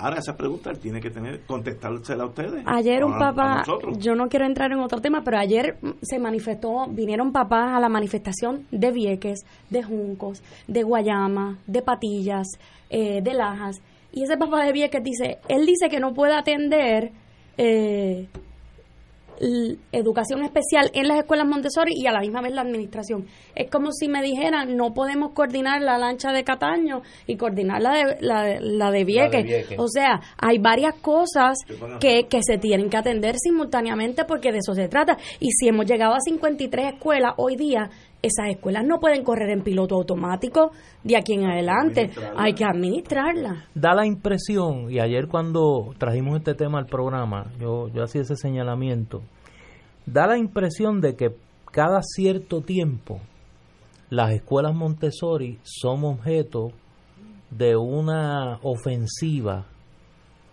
que irónicamente viene del propio Departamento de Educación. Y, y digo, ahora citándote, yo no quiero traer otros temas a la conversación, pero daría la impresión de que a alguien le interesa menoscabar a las escuelas Montessori porque es que no hay otra explicación. Yo no quiero pensar que es, yo no quiero pensar que es desamor. Yo no, quiero pensar que es desamor, pero pero la realidad es que en el en los recientemente los padres que somos, como le, he dicho, una comunidad muy, muy activa, de María para acá, eh, pues mire, nos tuvimos que activar porque escuelas habilitadas listas nos las cerraron sin, sin razón, eh, nos tuvimos, tuvimos que piquetear, activarnos para reabrir las escuelas. Nos pusieron 15 escuelas en la lista de cierre, pues nos activamos, piqueteamos y nos movimos y salvamos las escuelas. No nos, eh, eh, nos firmaron la ley, que esa ley que estamos defendiendo hoy, el gobernador la firmó a seis horas de que, de que se engavetara, porque estuvimos activos. O sea, que, que vamos, eh, no, si tenemos que seguir, pues seguimos, pero pero, hay, un pero no pero pero nos agota también eh, aparte haya amor o no haya amor tenemos una ley que nos cobija. Ya la secretaria auxiliar eh, funcionaba por carta circular no entendemos por qué ahora con más con más derechos vaya a funcionar menos. Es algo que nos cuesta nos cuesta mucho comprenderlo. Pensábamos que iba a ser un año de mucha celebración eh, empezar con la secretaria auxiliar en función. Privilegio tenerlas aquí, de verdad que es algo consternante. Yo aprendí hace mil años en el mundo de inteligencia que lo que hace un país es su educación. Sí, pero parece que en todos los países se entiende, menos aquí. Pues, no, por eso, eh, si la educación es buena, el país es bueno. Eso es, si usted tiene una línea, búsquese los países progresistas, los que están funcionando en el mundo, y examine su educación pública. Corren paralelas. Asumo que ¿Hay ese interés aquí? No sé. Por eso asumo que ustedes van a continuar con su reclamo. Correcto, claro que sí. Estamos en, eh, en defensa de nuestra educación pública montessoriana y vamos a continuar hasta que logremos pues que se nos de vida a la ley 277. Recuerden lo que decía el maestro Hostos. ¿Mm? hay triunfo sin lucha. Es correcto. No, ya ya estamos más o menos acostumbrados. Estamos más o menos acostumbrados y, y sobre todo, ¿verdad? Acostumbrados a, a, tener pequeñas victorias, pero no a retroceder. Eh, esta comunidad no va a retroceder. Muy frustrante. Y la gobernadora tiene que estar al día en todo esto. Sería tan buena noticia. Eh, este programa sería tan buena noticia para el país si se le dejara trabajar y simplemente eh, se concentrara, ¿verdad? Esa esa lo que hay que fortalecerlo energía en otras áreas y nos deje, se nos dejara trabajar. Fortalecerlo y extender el modelo a otras escuelas y que puedan puedan brindarle ese modelo a otra población. Estas escuelas tienen lista de espera. Correcto. Las escuelas Montessori en el mundo tienen, tienen lista de espera. En el mundo entero. Sí, pero parece que donde único no se valora ese, ese método es aquí. Señora, un privilegio tenerlas Gracias por aquí. estar aquí. Vamos a ver qué decir, pasa. Cuando suceda algo importante, nos llaman Sí. y vienen de nuevo acá. Creo que sería muy bonito que Urayoan terminara con una frase célebre de María Montessori. Porque no me sigan a mí, sigan al niño. Porque no me sigan a mí, sigan, al niño. Oye, yo, yo debía haber seguido ese consejo hace muchos años. Vamos a una pausa, amigos.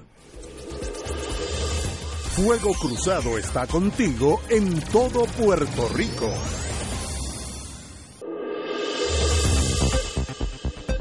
Y ahora continúa Fuego Cruzado. Regresamos, amigas y amigos, a Fuego Cruzado. Ignacio está atendiendo, parece que. Habla- aquí estábamos lo más bien hasta que hablamos del Joker. Dejó el teléfono. Sí, no, no, no, no. pues Cuando hablamos del Joker, la cosa se complica. Eh, Ignacio mezcló un tema eh, por equivocación, aunque no tanta, y es la denuncia que hizo ayer la portavoz del Comité Timón de Madres y Padres de Educación Especial, doña Carmen Warren, que adelantó que los recortes que se están haciendo al programa de educación especial podrían tornar inoperante la prestación de servicio a los estudiantes.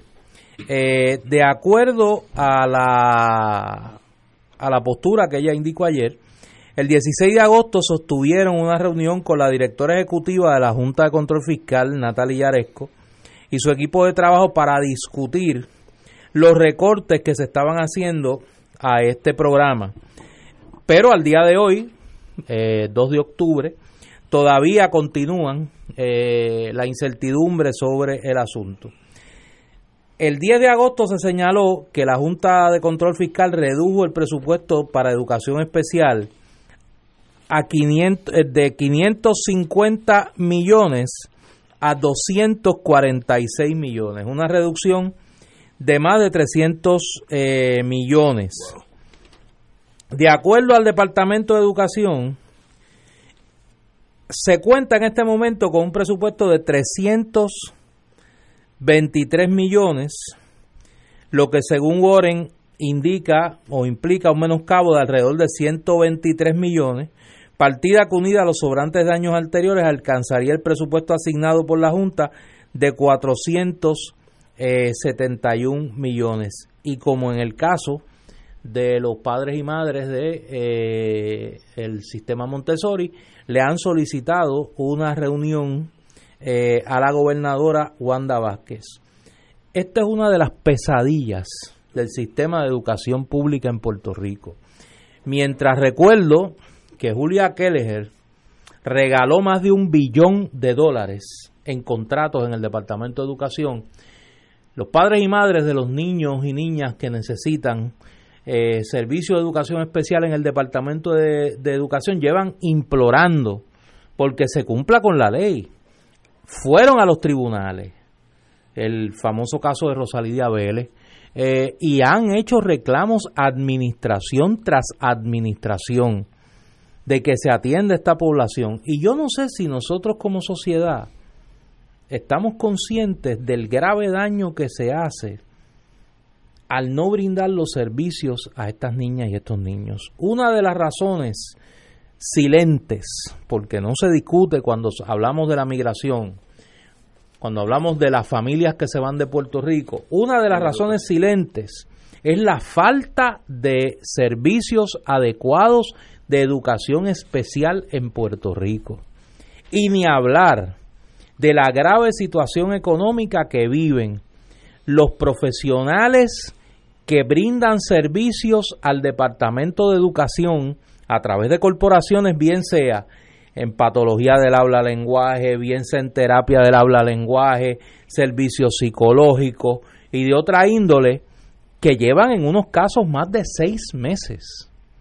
Yo he conocido casos de, de patólogos del habla que llevan más de seis meses sin cobrar porque el Departamento de Educación no les paga. O sea, esto es una tormenta perfecta cuyo efecto es destruir la infraestructura económica y los servicios para miles de familias en Puerto Rico. Eh, se indicó que el presupuesto ha sido reducido en 300 millones. Solicitaban, recomendado, era 550 y lo que aprobó la Junta es 246, menos de la mitad. Señores, pues básicamente se está desarticulando el concepto de educación especial y cada cual por su lado. Eh, un amigo me estaba diciendo hoy que almorzamos juntos que Puerto Rico presenta los síntomas de un estado fallido donde nada funciona, desde las lanchas de Vieques hasta la educación especial. Pues mire, estamos por ahí. ¿Cómo le va a reducir más del 50% a un programa? A menos, a menos que usted entienda que eso no es importante. Y yo creo que hay un dato que esto no es un problema marginal dentro de lo que es el, Departamento de Educación, porque hay más de 100.000 niños esencial. que están dentro de la categoría de estudiantes de educación especial. Y cuando uno proyecta esa cantidad contra lo que es la plantilla de estudiantes en el sistema de educación pública en Puerto Rico totaliza el 33%. o sea que no estamos hablando de que, de que es un sector marginal ínfimo en la población escolar nuestra. Y cuando aquí desglosan eh, las partidas principales eh, que impacta ese déficit que tendría educación especial, estamos hablando de 68.6 millones que se utilizarían para terapias y evaluaciones de los estudiantes, 29.5 para la transportación escolar de esos estudiantes y 9.7 para la nómina de maestros y asistentes, que es un elemento esencial cuando tú estás manejando niños de educación especial. No es como cuando quizás nosotros estudiamos, que te acomodaban en un salón de clase 40 estudiantes con un maestro. Aquí no. Aquí el niño de educación especial requiere una atención especializada para lo cual es necesario que ese maestro tenga ayudantes de maestros y que los eh, los números de estudiantes por por aula se reduzcan para poder dar esa atención individualizada a los estudiantes.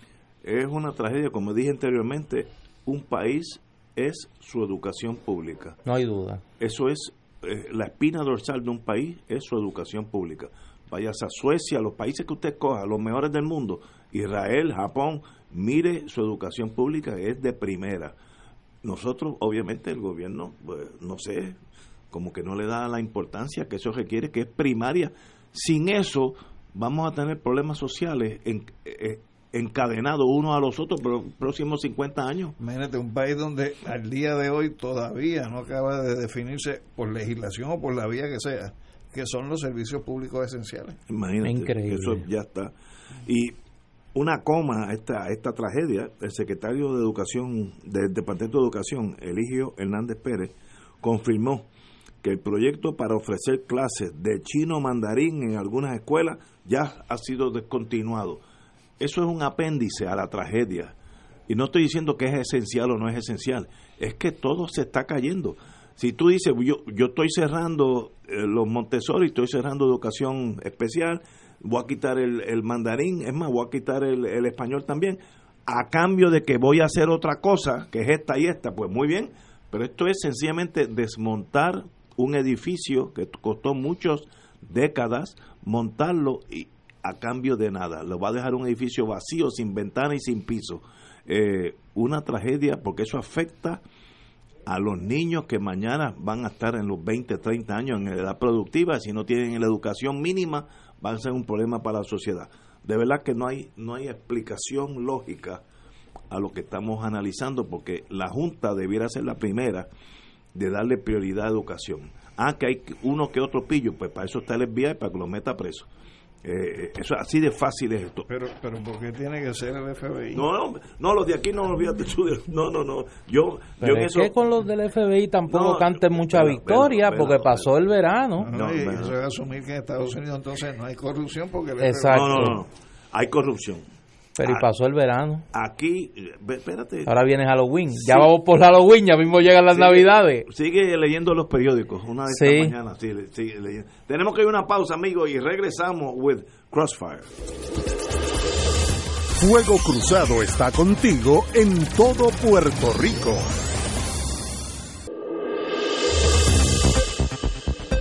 Y ahora continúa Fuego Cruzado. Regresamos, Boys and Girls de Fuego Cruzado. El Tribunal Supremo determinó no dar acceso a las cámaras de los medios noticiosos del país para transmitir en vivo la lectura de acusación de Jensen Medina Cardona. La petición radicada por Noticentro de Puerto Rico fue denegada por, cito, no cumplir con el término de la regla 15 y no mostrar causa justa para su craso incumplimiento los tecnicismos lo usan abogados para no llegar a la verdad. Si ese es el tecnicismo, rompa la regla 15 y póngalo. Ahora, hay algunos que nos oponemos a eso por otras razones, pero ya eso es otra cosa. El juez asociado Luis Estrella, que es el más liberal de todo ese grupo de distinguidos letrados, disintió la determinación del Tribunal Supremo, afirmando que esa facultad judicial no deberá suspenderse interin- intermitentemente bajo el rigorísimo formalista de que Televicentro presentó su solicitud en la misma semana en que se celebra la lectura, lo que yo acabo de decir. ¿Esa es la verdadera razón o es otra cosa? Bueno, ahí está, un caso lleno de emociones. La vista preliminar fue un espectáculo casi de una película de Hollywood. La lectura es un acto casi inocuo en el sistema de hoy. En el Tribunal Federal uno puede brincarse la lectura radicando una moción que dice, mire, yo, yo me doy por enterado de lo que se me está acusando, ¿por qué tengo que ir allí a decir lo mismo? Yo creo que en lo local deberíamos... Es igual. Tú le, tú le- o le pides término para hacer alegación Ah, sí, sí. o la das por leída Eh, pero- alegación de no culpable. Pero, pero tienes que estar allí. En lo federal tú no tienes que estar allí. Tú, tú radicas desde tu oficina, la tengo ya el indictment, la acusación, y se acabó. Pero yo estoy de acuerdo contigo en que donde está, o sea, yo yo no favorezco que se estén transmitiendo por televisión este tipo de, de, casos y menos si son casos criminales donde se está haciendo eh, no el derecho a un juicio público, sino que lo que se está haciendo es sacrificando el derecho del acusado a tener en su día un caso donde la presunción de inocencia realmente esté eh, validada. De acuerdo contigo. Entonces, en ese sentido, pues me parece que una vista para lectura de acusación es, es, un, es el frosting, realmente, pero el bizcocho, que es lo importante, es que no se deben estar dando ese tipo de vistas por televisión. Yo estoy de acuerdo contigo. Yo creo que eso eh, torna un juicio de asesinato, que es lo más serio en el, en el mundo criminal, después de traición a la patria, es De asesinato. hecho, en Puerto Rico ese delito no existe, ¿Cuál? de traición. Ah, no, sí, sí, sí, exacto. Pues bueno, Lo único que existe es que en la Constitución te dice que esa es una causa de residenciamiento. Eh, Pero tú- sí, pero- tú vas al Código Penal, eso no existe. el espía, no, no, ese no. Bueno, pero imagínate, que los territorios son aves raras. Pero una vista de asesinato, un juicio de asesinato, es una cosa tan seria. Yo he visto dos casos de asesinato en mi vida y de verdad trastorna la vida del abogado esas dos o tres semanas. Es uno eh, se la pasa como si el acusado fuera uno, casi en esa tensión.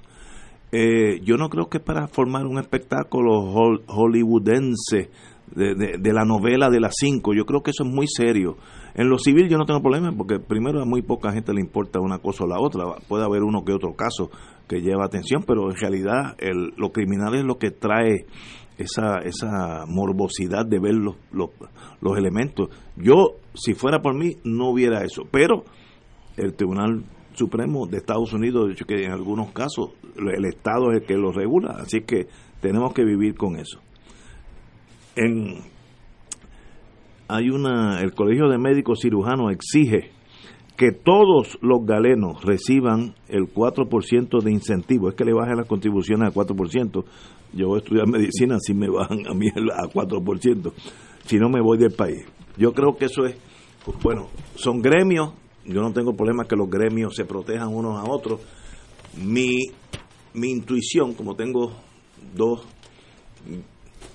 familias, dos médicos y dos enfermeras, la razón no es por la estructura financiera, es la por, las oportunidades de vida, eh, los sueldos, eh, el futuro de ellos. Así que eso es lo que lo empuja. No es, no es que tenga que pagar o no contribuciones en Puerto Rico. Esa es mi tesis fundamental. Lo pueden bajar a cero y los médicos van a seguir yéndose porque la, la economía menguante en Puerto Rico choca con una economía explosiva en Estados Unidos y pues uno es emigración económica, no es emigración política. Yo creo que están equivocados, pero tampoco culpo al gremio tratar de defender los intereses del gremio. Yo lo, yo lo que pienso es que el, el argumento del 4% no es lo que va a estar haciendo que los médicos se queden aquí. Estoy de acuerdo. Porque el 4% en descuento de contribuciones frente a dos o tres veces el ingreso que tiene en Estados Unidos eh, ese mismo médico, pues realmente eh, no, no compara, es como poner chinas con botellas.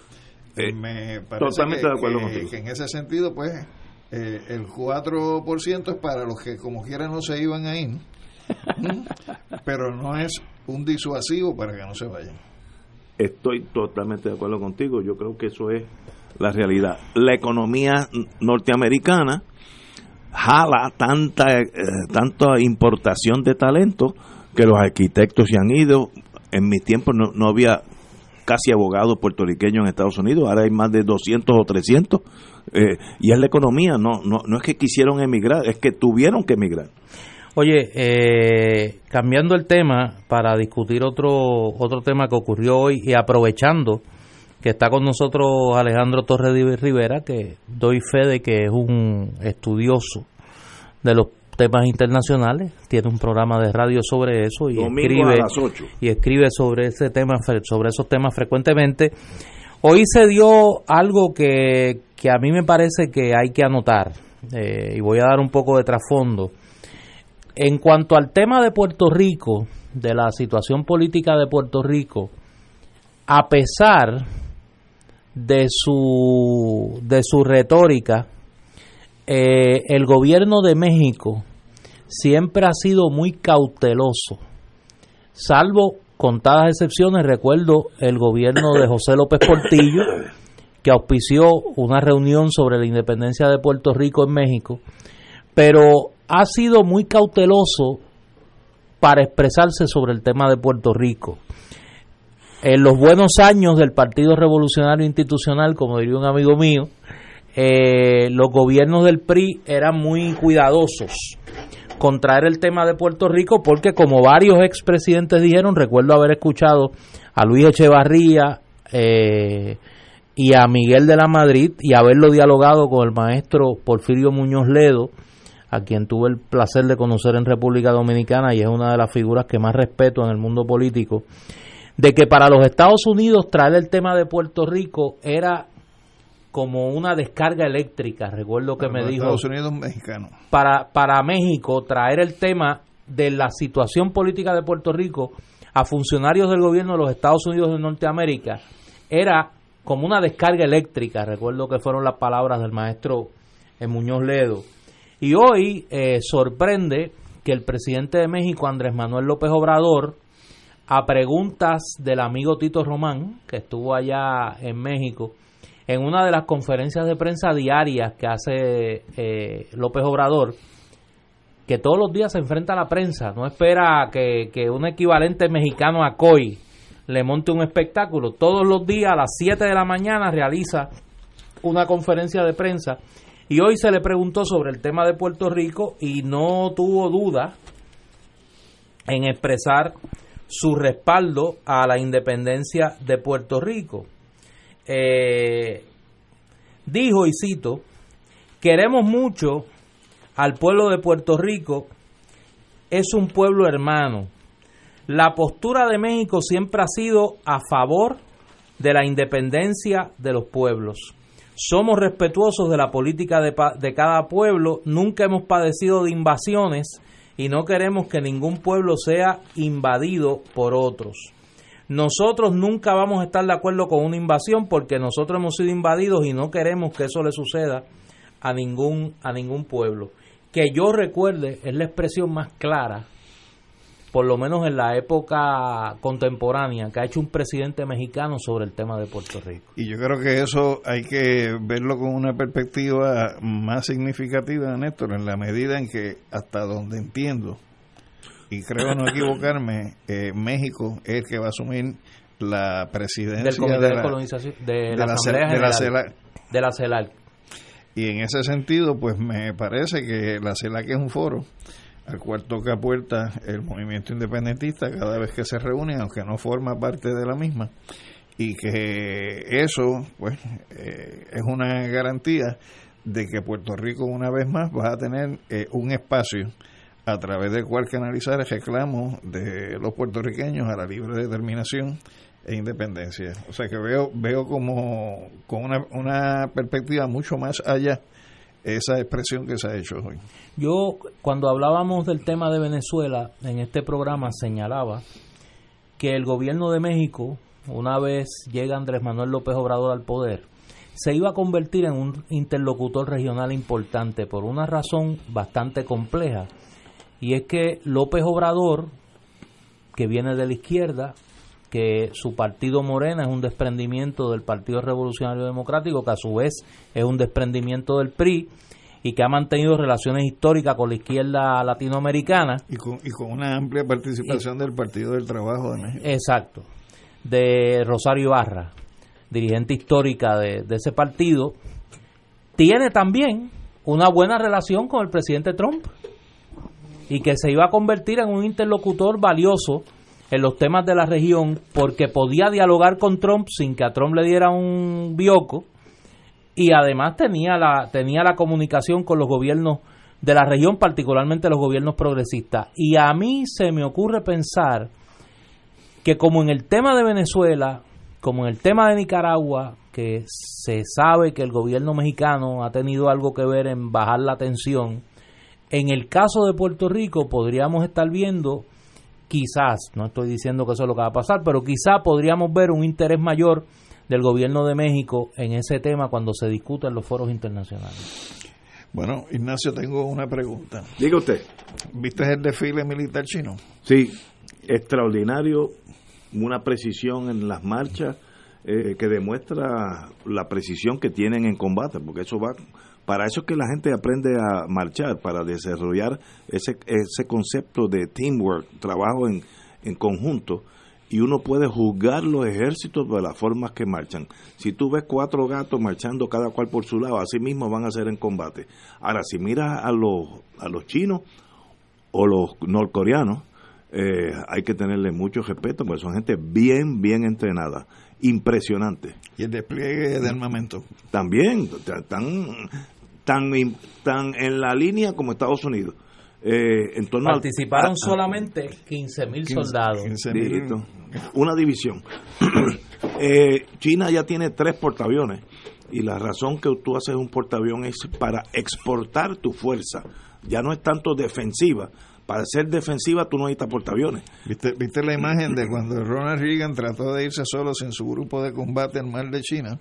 Que le enviaron un montón de barquitos chiquitos que lo jodearon, que con lo que disparara uno de ellos nada más un día en el, Ronald sí, que hoy en día la tecnología ha alcanzado a todo el mundo. Eso lo vimos en las Malvinas con el exorcet francés. Oye, y esos son a ti que te gusta la guerra, tú que estás estoqueado en la Guerra Fría, eso es la China, ¿te acuerdas cuando decían la, China, comunista? La China de Peiping, ¿te acuerdas? De, de Cumplen 70 han adelantado o sea, mucho. que Trump le mandó una felicitación a Xi Jinping por el 70 aniversario de la Revolución Ese país, en el punto de vista de la vida del ciudadano, ha brincado 50, 60 años en los últimos 10. Pero no son a, nivel de... Bueno, son part-time. el comunismo es sí, bueno, el, principio de los chinos, el principio de los chinos, desde de, Xiaoping para acá, Den Es bueno, como un- diría Ignacio, den era es- bueno. Es un país, dos sistemas. Sí. Sí. Centralizado y a la misma vez pues permite la libre empresa, que es una buena combinación. Tú sabes, antes de irnos a hacer una anécdota, tú sabes que cuando Den comienza el programa de modernización, el, el líder del Partido Comunista en Shanghái era un poquito ortodoxo eh, y no quería implementar el programa de modernización.